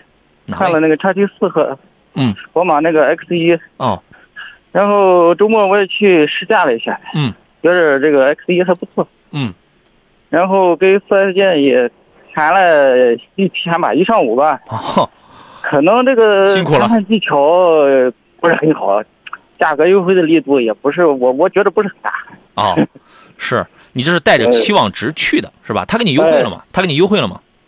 呃，优惠了啊但是没达到你的期望值，是吧？我觉得没达到，但是因为我也不知道几家。嗯，哦哦哦，你你你是哪个城市的朋友？当地有几家店啊？济南的，我昨天晚上给你那个抖音上我私信发您，哦哦哦哦，我那个有点印象。济南，你去哪？你去哪家店看的？呃，那个世纪大道上那个宝悦宝悦行。宝悦行看的啊。对对，我给你安排，我给你另外安排一家店，可以吗？呃，也行，你没交钱是吧？没有没有没有，好，我给你另外安呃，我给你另外安排一家店，你就是咱们济南的朋友是吧？济南的济南的，行本地的好好好好好好，啊，你看看有没有更合适的店或者是什么对我我肯定就是这个意思啊。啊？然后还有什么别的事儿吗？没有，我就是看看这不是已经也车也看了，嗯，呃，然后谈了一下价格，也谈的不是特别好。没事儿，因为因为啊它是这样，因为你现在买这，我个人觉得这个时机是对的，因为新款的 X 一马上要出来了，新款出来之后那个价格肯定是不合适的。对对对，对，所以你现在你抓紧时间去买一个现款，而且现款也并从呃参数啊，从能力上去讲，从颜值上去讲也并不落伍啊。对吧？依然啊还是很、还是很还是很时尚的这个，好吧？呃嗯，行，那这个事儿你这样，你不要挂电话，来，请导播来来这个记录一下咱们这位听众的详细信息啊，哪家店看的？呃，具体哪一个配置，原价多少？现在给你是什么政策？您的姓名电话，麻烦您留给我，好吧？行行行，好好嘞，谢谢你啊，杨老师。没问题啊，好嘞，再见，哎拜拜拜拜啊拜。这个大家平时工作都会比较忙碌一些啊，你有的朋友呢，可能自己真的是没时间去货比三家，但是说实话，有时间的话，尽量还是要自己去比较比较，对吧，腿哥？对，我觉得特别是如果你自自己啊，可能想买车，想买一个价格相对说比较合适的啊，可能嗯最好的办法就是多逛几家店，是吧？啊，那如果和这家谈的感觉，呃，是不是特别满意，换一家店接着谈，是吧？你可能谈两三家店啊，你差不多也就是这个东西就呃接呃结果会啊就出来了这种对情，况、啊。哎，你自己心里他就有数了嘛，对是不是啊？海天一色这位朋友问的是帕萨特的三三零精英版何时能入手啊？你如果单纯看价格的话，我觉得你等到四月左右啊，你差不多，对吧？你那个时候就差不多了。但是三三零啊，我它因为是带 GPF 的，你跑得多吗？你如果是跑得多，你经常跑，每天跑得多啊，就我的意思是你每天跑得多，经常这个跑一高速什么的，机体足够热，那这种呢，你买一三三零是可以的。如果你不是，就一个正常上下班这种代步的话，买三三零啊，总感觉不太放心啊，还是得买三八零啊，GPF 的问这个问题啊啊，您给他条建议吧，推哥。啊，对，确实我们一直要说这个问题啊，最起码这厂家到现在的话，他一直没有给给出一个正面的一个答复，这个问题到底有没有解决或者怎么解决是吧？这种情况啊，嗯，还是算是一个小小的隐患吧，是吧？我们可能毕竟花二十多万买这么一台 B 级车，它不是一个，首先它不是一个一次性消费，是吧？可能特别后期的话，如果遇到啊，我们说嗯不行，万一中标这种情况的话，我觉得还是确实挺挺麻烦的一个事情啊。中标我们按的 中招标了，对对、啊。对，对我我我们看这两年，包括在二手车市场，可能碰到一些像三三零的，可能大概一两年卖车的，就是普遍的话，就是这个呃颗粒物补的去堵塞，这这种情况啊，就跑的少啊对，但是这个车主要是前两年的车，但最近现在新款也没有调整啊，这个确实没有得到相关确切的消息啊。嗯，好像还是有，啊，我听说好像还是有，好吧？你了解一下，你要是跑得多，他就无所谓了啊。来，各位，这里是山东交通广播正在进行直播的汽车天下节目，我是杨洋，我们稍事休息，四点半之后咱们继续。哎呀，我们总是有很多的这个听众啊，这个大大家在听节目的时候，比我从这个耳机里听到我们热线上朋友那个声音听的都出奇的认真呢。我们有请今天座上宾是来自济南品家二手车的石安平石老师，你好，腿哥。哎，杨好，购车友好。你看，人有听众人就发一微信嘛，说刚才那位热线上大哥，他女儿在四川用车，山路多，山路有多有多，弯路还很多啊！你你一听我这声音就是柳布的是吧？要动力好的同价位推荐，不喜欢小马拉大车啊！你听的这么真儿真儿的吗？我怀疑刚才是不是我灵魂出窍，我出去了，你进来了？呃，你不能否认，我们很多车友啊，也生活经验 阅历丰富啊，能听懂各各地方言是吧？啊，厉害，非常厉害啊！嗯，呃，来看大家的这个问题啊，懂自然自然更好。这位朋友说，老师能讲一下轩逸啊、朗逸啊和秦 DMI 冠军版这三个车吗？日日常上班单程十公里啊，然后担心以后油价越来越贵，混动油耗少，再就是十四万那个广汽安 Y 怎么样？我觉得你如果就家里能充电方便的话啊，你就买那个秦 DMI。为什么哈？因为你这个里程范围之内，你可以用电呀，对吧？你单程十公里，往返就二十公里，你用电是没有问题的，对吧？你油箱里的油，你这好久好久你都不用换了，它肯定是省啊。如果你家里是在保留一台油车的基础上再添一台车，你听懂啊？你听好，那么你可以考虑一个纯电。如果你不是的话，一台只有四五百公里的十来万的这个纯电，你很有可能你会焦虑的。这个就是我的建议。所以你看你是增加一辆车，还是只保留一辆车？用这个标准去判断啊。同时，我为什么要这样讲？当然还有一个条件，就是每个人的生活半径它它不一样。你有的人我四百公里的纯电续航，但是我说我就是不出远门，我出远门只要省省内的，只要是从济南到青岛这种距离的，我一定是高铁，那就无所谓了，那就无所谓了，对吧？啊，腿哥您给个建议。啊，确实是这样的，就是很多人说的话，经常开那个新能源车以后啊，可能就不大愿意开油车了啊。我觉得这个，确实新能源车来说的话，一个是它平时确实这个电费比油价要经济很多，另外的话，新能源车最起码我们常规的保养来说的话，可能它主要检查项目，它确实也比燃油车这个保养费用要更低这种情况啊。嗯，当然这是它的优势了。但可能说新能源车，我觉得可能杨洋说的非常关键，就是你日常的话，一个是你的这个。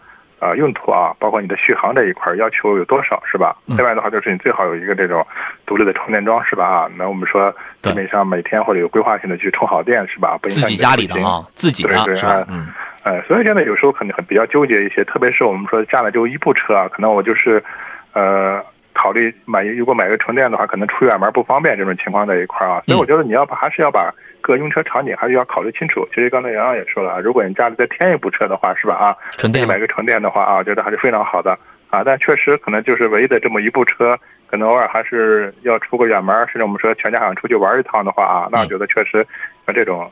呃，这个价位的一些充电车的话，普遍这个续航都不是特别强啊。是，好吧，那你考虑考虑。如果说我家里我充电也能方便，对吧？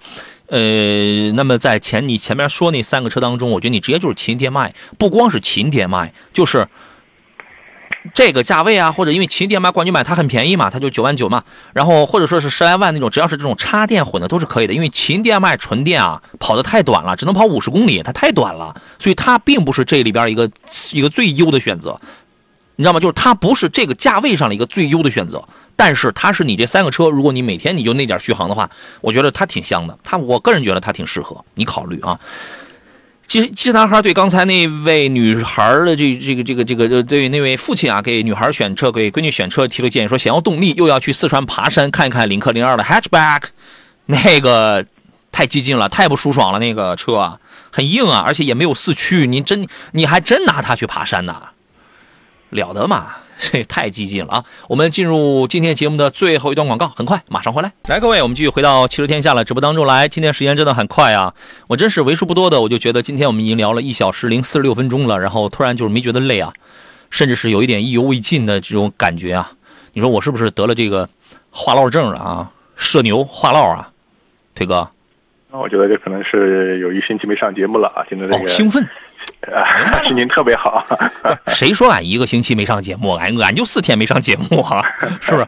所以可能比较的兴奋一些啊。我们热线上还有一位李先生在等候，是吧？来，咱们来接通他的电话。你好，你好，杨老师。啊啊，你哎，刚才打过电话是吧？我听你声音啊。您说怎么样了？啊，那个那个，我刚听到您说，就是说。呃，不止您兴奋哈，我听到你的声音我也兴奋啊！好家伙，咱俩这是怎么了？这是，谢谢谢谢啊。然后呢？那个呃，然后呢，就说这个我刚问了一下，是 是我们这四 S 店的二级网点儿。二网是吧？二你就你有没有问那你那个二网比四 S 店能便宜多少钱？能差多少？嗯，差四 S 店是优惠三千，他给的是优惠六千八，就差三千八。对，你其他所有的政策什么都是完全一样的。啊，对啊，所以你是想从这个二网来买，对吧？嗯，从、嗯、从不太想，说实话，不太想。但是我能帮你问一下那个四 S 店，但是我不能保证他一定能插出这个价格来。行行行，我可以问一下，好吧？啊、但是是那个这样，如果说连我问他们那个价格都达不到你的心理期望值的话，在这个山东，在媒体圈里，别人那就达不到了。这个这个这个你放心好了，他能。他能给我的价格一定是这个，这个这个一定是最给力的了，因为我找的不是他们四 S 店，我找的是他们厂家。哦哦哦，行，好吧。但是如果说价格距离你的心理期望值还有一点距离的话，那你你从哪儿选，这由你自己定。行行行，好吧。二级网点儿正规吧，腿哥。呃，早些年的话，确实很多这个四 S 店都有类似这种二级网点啊。对，其实我们下沉市场嘛。点的话啊，就是怎么说呢？我们说就是相当于是。一个批发啊，这样的一个环节、哎、是吧？哈，对，就是他同样也卖给这个我们说普通客户，也卖给所谓的二级代理商、二级网点这种情况。我上四 S 店去进货是吧？啊，会有这么一个批发的一个价格。你包括二级网点的话，可能他确实没有售后服务能力啊，还是依托这个原四 S 店。你包括这里面很多细节啊，包括这个车是从哪儿提，是从四 S 店的车库去提啊，嗯、包括这个开票是四 S 店开给你啊，二级网点开给你啊，这些东西我觉得啊都是有必要和这个对方再去沟通一下。嗯、另外这些细节的话，包括买车的时候有没有有没有什么其他附加费用，包括保险、啊。你这个可得问清楚啊！你是全款还是分期？里边的那些个附加条款是不是都是完全一样的？你别看他在这儿给你差个三千八，他后边连手续费、GPS、公证、抵押费什么，他给你挣你个六千八，那那这个都是洒洒水，你知道吗？对，杨哥说的是一个是不是分期？另外就是直接说保险那个问题吧，可能要求你是不是买哪些保险啊？必须要买吗？还是指定要买？还是这个你的这些细节肯定要搞清楚必须要买。嗯，这些你一定要落实清楚哦。嗯，哎，我一听太麻烦了，我感觉嗯嗯不太，那更所以说更不太想在这买了。啊，其实四 S 店买车也面临这些问题、啊。对你四 S 店你也你也是这样，但是两害相权取其轻嘛。嗯嗯，那行行，那你定你想怎么着？我想在四 S 店定。四 S 店买是吧？啊，呃，自己有想指定的四 S 店吗？呃，没有，那提车方面去哪都行。行，反正现在价格你心里已经有数了，对吧？是已经有了数了。那这样，你把那个详细情况给我们导播，然后再给补充一下，哦，好吧？然后我明天我明天上午啊，明天上午然后帮你安排一下，行吧？行行，老师，哎，老师，好我说句题外话可以吗？啊，可以可以啊。刚才我听到你提到那个秦 DMI，就是说指导价现在降了，好像是九万九。啊，对对对对啊，刚上了那个一个冠军版嘛，嗯但是配置不高啊。呃，就是说在我们这，就是我了解到海豚哈，就是说，嗯嗯，我不知道能不能提上，就是海豚现在是包括二三款的新车也是随到随提了，就是，嗯嗯嗯，然后就说就是针对二，就是之前它之前那一款，就是说。嗯，价格上可能嗯嗯也有些让利，可能对，比亚迪现在全线有优惠。哦哦哦哦哦，就是前有优惠是这样的。对对，呃，就是已经开始说相比啊、相比之前我就感觉这个是有一些好很多了，就说这样的情况是。哎，对对对对，啊，看来是产能跟上来了。哦，是是是，行行，那那我就没没什么话了，老师。嗯，好的好的 啊好的再。见哈，老师。哎，好嘞啊，好，那就先这样。哎，你先不要挂电话，来，请导播来记录一下你的信息。好嘞再见。嗯，好嘞，拜拜。呃，石廷华这位朋友发了一微信，他说：“杨老师你好，评价一下 Lexus RX 的新款啊，现在买可以说什么？这个车上市可还不到一个月呢，现在就买啊，这价格上，雷克萨斯的车呀，一般啊，你像去年是因为什么？因为它的日子过得不好，所以你你会发现很多车有优惠了，甚至原来加价加的比较猛的车都平价卖了。但是你要说这个新款第五代的 RX 刚上市这么短的时间，我觉得你价格上肯定是讨不到优惠。当然那个车很帅，二点五升，二点五升插电混动，二点四 T 对吧？那个样子非常帅，然后呢，做工极好的，真的是很好。嗯，长得也很科幻，对吧？但你要现在买的话，价格肯定是没有优势的。他说他的车机系统跟丰田的是不是一样的？这个我这个我还不清楚啊。这个我还是这个你也你也很担心那个拿到丰田汉兰达皇冠陆放那种很垃圾的那种车车机是吧？关键它车机很垃圾啊！我跟你讲，它服务还很烂，你知道吗？啊，车机它是这样啊，就算是车机是一样的，所以我觉得这个呃跟供应商有关系，但是服务一定是不一样的。你记住，雷萨的服务跟普通丰田的服务一定是不一样的。这个就是你永远听不到一台开雷萨的车的车主说：“嗨，我我怎么这么冤大头啊？我我当年为什么不省钱买个凯美瑞啊？我买个我买什么 ES？你听不到这样的话，你只能听到买凯美瑞、买亚洲龙的车主嘴里边说：“嘿，你看，你看隔壁老王，大冤种啊，花的花那么多钱买个跟我一样的这个这个这个这个什么这个精装版的凯这个凯美瑞，对吧？你给大家你想想，你是不是这么一个这么一个问题啊？这个事儿您怎么看呢，腿哥？啊，首先说这个 RX 这款，我们说这个车道，我觉得这个升级它包括里里外外，包括动力方面都做了全方位的这种升级啊。嗯，首先这个车的产品力啊，确实有很大的一个提升了啊。呃，至于说到价格的话，我觉得这个车市啊，一个是新款车型，另外呢，我觉得可能也是这个时间节点吧啊，那么整体确实它没有什么太多的这种这种所谓优惠这种情况。那我现在这个车的价格政策我不太了解啊，不是特别了解这种情况、它啊。刚上市啊，对，刚上来这种情况啊。嗯，所以的话，我觉得可能很多人会会关注啊。其实嗯我不是说特别建议的话，就是买一款刚刚上来这种车型嘛。我觉得还是适当的要要关注一下这种这种东西啊。再冷静冷静，再沉淀沉淀，是吧？对，可能我个人的话，消费观念还是比较趋于保守，是这样的啊。是啊，这钱啊，这挣的都挺不容易的，是吧？你再沉淀沉淀，车机系统的事儿，我今天我可以下了节目，我可以我可以给你问一下，对吧？因为你这个事儿很简单，我给他们发个信息什么，我就咱咱都可以问一下，是不是一样的、啊查一下对吧相？关的数据资料啊，就可能查到啊、哎这种情况。嗯，对，所以说你的担心可能也从一个程度上来讲也是有必要的，是吧？麦子熟了说，艾力绅今年还会降价吗？几月份买比较合适啊？落地三十万，还有别的推荐吗？家商两用，家商两用的话，艾力绅是一个性价比比较高的选择。再就是那个别克 GL 八的六五二，六五二的后悬架一般，舒适性一般，但是这是个硬通货，销量很大，保值很保值很好，对吧？呃，传祺 M 八。二十六万九一个配置，那个宗师版第三代宗师二十九万九一个什么啊？你要落地三十万是吧？那你就买二十六万的那个油版的纯油版的宗师，保值率不行，豪华度是真好，前后排前后两排都是十二项电动调节，通风按摩、加热一个不缺，是吧？很霸气，很威武啊！就这几个，我觉得做家商两用还挺好的，其他的有基本都是家用风格的呀。您还能推荐谁呢，腿哥？嗯，其实这一代这个奥德赛的话，其实我觉得还是这个风格上做了调整，因为前两年奥德赛确实就是一个妥妥的一个家用 MPV 的风格啊，但是这一代新款的这个奥德赛，我觉得还是像这个商务市场做了一种调整啊。毕竟我觉得它是一个爱丽绅的一个姊妹车型嘛，嗯，你可以看一下啊，是不是能满足你的这种商务商务需求，是吧？嗯，你感觉它也长得也有点这个商务的特点了，是吧？对，得嘞，那您可以考虑这个啊。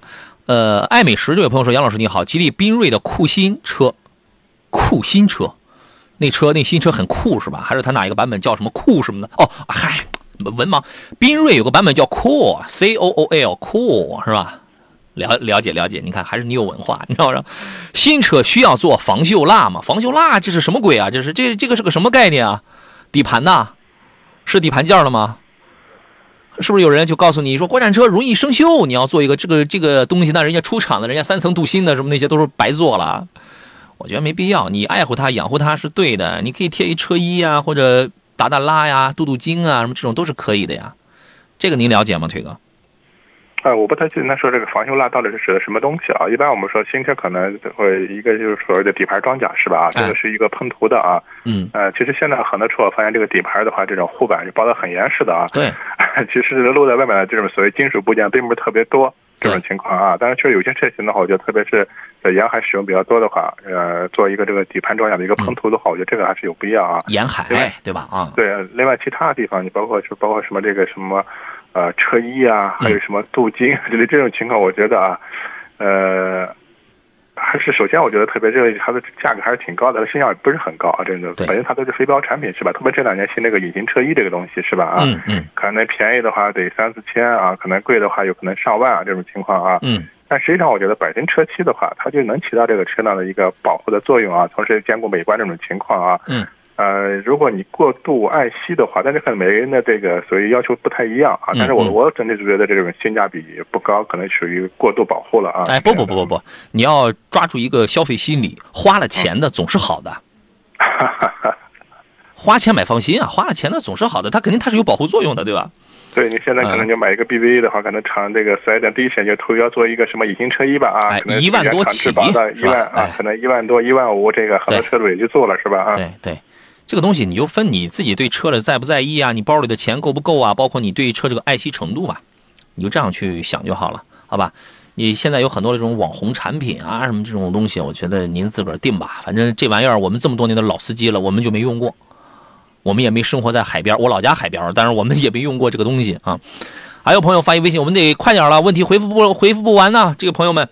有朋友发一微信问的是什么来着？乐雅问的是老师好，请推荐一款二十万左右的裸车纯电 SUV，就裸车二十万是吧？纯电 SUV 要求小毛病少，质保长就行。那质保多长？因为现在国标是八年十六呃八八八八年十二万公里，所以一般合资品牌，比如说大众，我首先想到是大众有一个 ID.4X，这个车二十来万，一个后驱纯电动，开起来很有油车的那个感觉，性价比空间都挺好用的啊。那么但是大众的标准就是八年十六万公里。这个还不够你用啊！再一个就是什么网红榨汁机啊，十八万、二十万的比亚迪宋啊，宋 Plus 那个 EV 啊，这个是什么呢？首任车主年不超过三万公里就不限年限不限里程啊，这个是最长的了，对吧？但是它这比亚迪这个电车它底盘一般般啊，它没有什么驾控感，它距离大众这个确实有很大的这个差距啊。再一个二十来万还能买什么电动车啊？我觉得反正杂牌子不要买，杂牌子那些不要买，买不动的杂牌子了那些不要买，没有保障啊。不行，在这俩里边挑挑吧，行吗，腿哥？哎，我觉得建议可以这两个之间去对比，选择一下啊。得嘞，那您就挑一挑，好吧？啊，爱美师说谢谢杨老师，您甭客气啊，有问题这个再来找我们。最后一个问题吧，快，咱咱得快点了，快了就好。说杨老师，沃尔沃的 S 九零致远可以买吗？毛病多吗？请讲一下优缺点啊，您给他来两句。啊，首先这款车的性价比还是挺高的啊。另外，整个款车我觉得内饰做工、一些用料方面的话，还是豪华车的一个水准，这个没问题的啊。嗯，主要 S 九零有味儿啊。啊，整个车它是怎么说呢？调整的话，就是悬挂各方比较偏硬朗一些啊。就是有些人可能感觉它的舒适度稍微差一点。另外的话，就说到还有就是这个，呃，S 九零这款车，包括沃尔沃的一些车型嘛，就是电子电控的这些东西比较多一点，可能是这种电子的小毛病啊。啊，会会会会有一点啊，我觉得主要是两个问题，其他的还整体这款车可买性还是比较高的，嗯，性价比挺高的，对，就比这比这 BBA 的性价比高，而且又很低调，主动安全配置几乎是不用怎么选装，是吧？啊，今天时间关系，咱们节目到这儿了，还有很多很多的问题留下来了，我们留到明天吧。明天是周二，原则上我们解决的是汽车投诉跟维权的节目，每天下午的三点到五点，欢迎各位锁定收听山东交通广播的汽车天下。再次感谢来自济南品家二手车的石山平老师来做客，咱们下期节目再见。哎，好的，再见。好嘞，拜拜！预祝各位待会儿下班路上一路平安。今天要有一个好的心情，晚饭有好的胃口。我是杨洋，节目以外，请通过杨洋侃车的全媒体矩阵，咱们继续关注，继续联系。明天下午三点再见。